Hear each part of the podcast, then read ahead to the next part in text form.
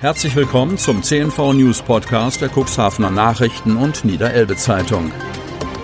In einer täglichen Zusammenfassung erhalten Sie von Montag bis Samstag die wichtigsten Nachrichten in einem kompakten Format von sechs bis acht Minuten Länge. Am Mikrofon Dieter Bügel. Donnerstag, 11. Februar 2021. Corona-Zahlen bleiben unverändert hoch. Kreis Cuxhaven. Am Mittwoch meldete der Landkreis Cuxhaven eine hohe Zahl an Infektionen mit dem Coronavirus. Es gibt 17 Neuinfektionen mit Covid-19. Zwölf Personen gelten nicht mehr als akut infiziert. Gegenüber dem Vortag gibt es im Kreis Cuxhaven keine neuen Todesfälle im Zusammenhang mit einer Corona-Infektion zu beklagen. Die Sieben-Tage-Inzidenz im Kreis Cuxhaven ist minimal gesunken und liegt nun bei 79,16.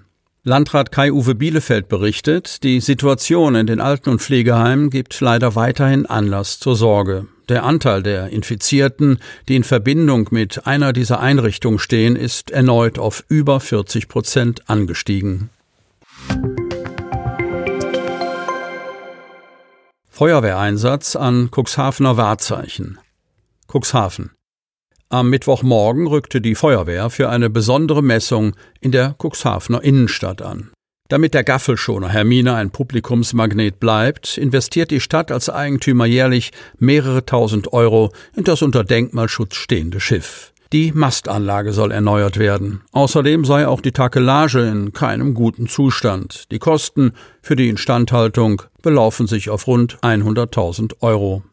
Jetzt sollen Angebote bei Schiffsbauern eingeholt werden, weshalb am Mittwoch die Masten zusammen mit der Cuxhavener Feuerwehr vermessen wurden.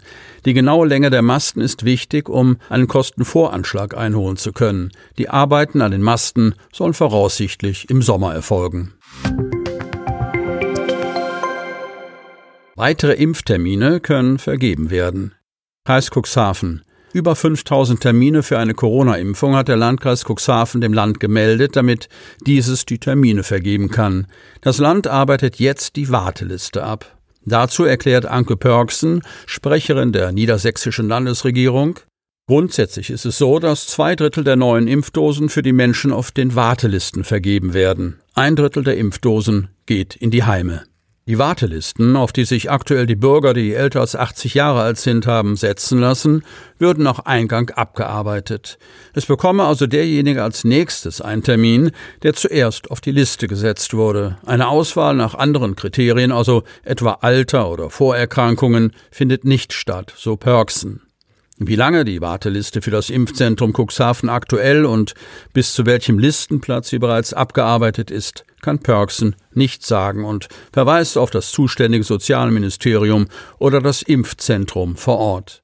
Der Landkreis Cuxhaven erklärt aber auf Nachfrage keinen Zugriff auf die Warteliste zu haben. Das Sozialministerium hat bisher nicht auf die Anfrage reagiert und verweist auf ein hohes Nachfrageaufkommen.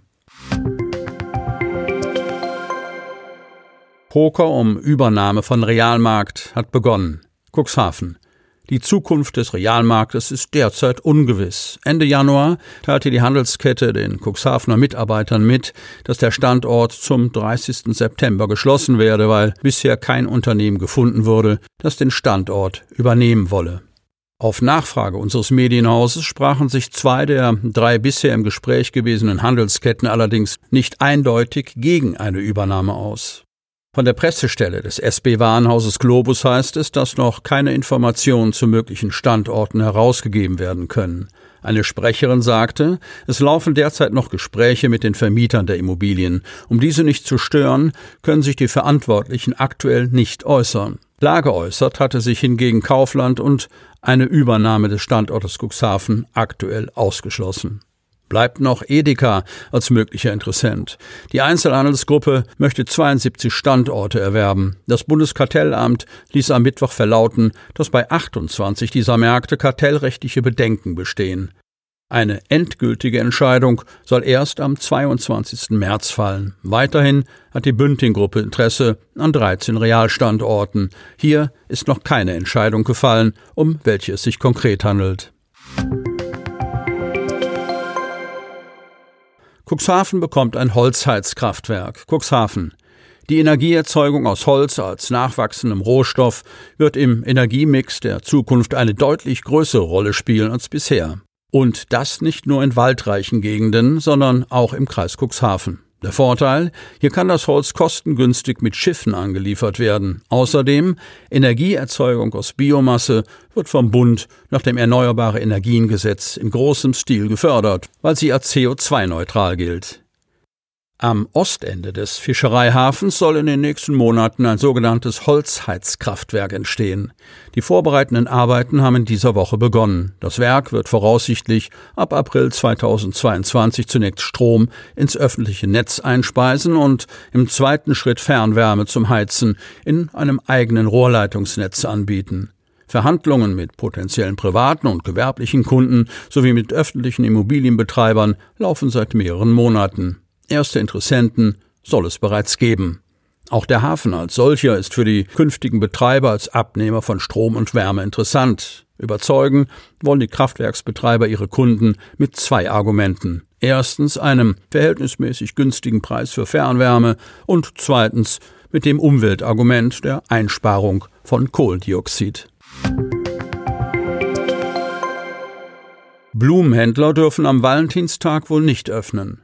Kreis Cuxhaven. Der bevorstehende Valentinstag ist für Blumenhändler traditionell der erste Höhepunkt des Jahres. Verliebte lassen gern die Blumen sprechen. Und besonders, selbst wenn es ein Klischee ist, stehen am 14. Februar rote Rosen für die Liebe. Kleine Geschenke erhalten nicht nur die Freundschaft, sondern frischen auch die Beziehung auf. Doch das Coronavirus macht den Blumenhändlern das Leben schwer. Ob sie doch noch zum Valentinstag öffnen dürfen, ist allerdings unklar. Kirsten von der Lied, Pressesprecherin des Landkreises Cuxhaven, dämpft die Hoffnungen.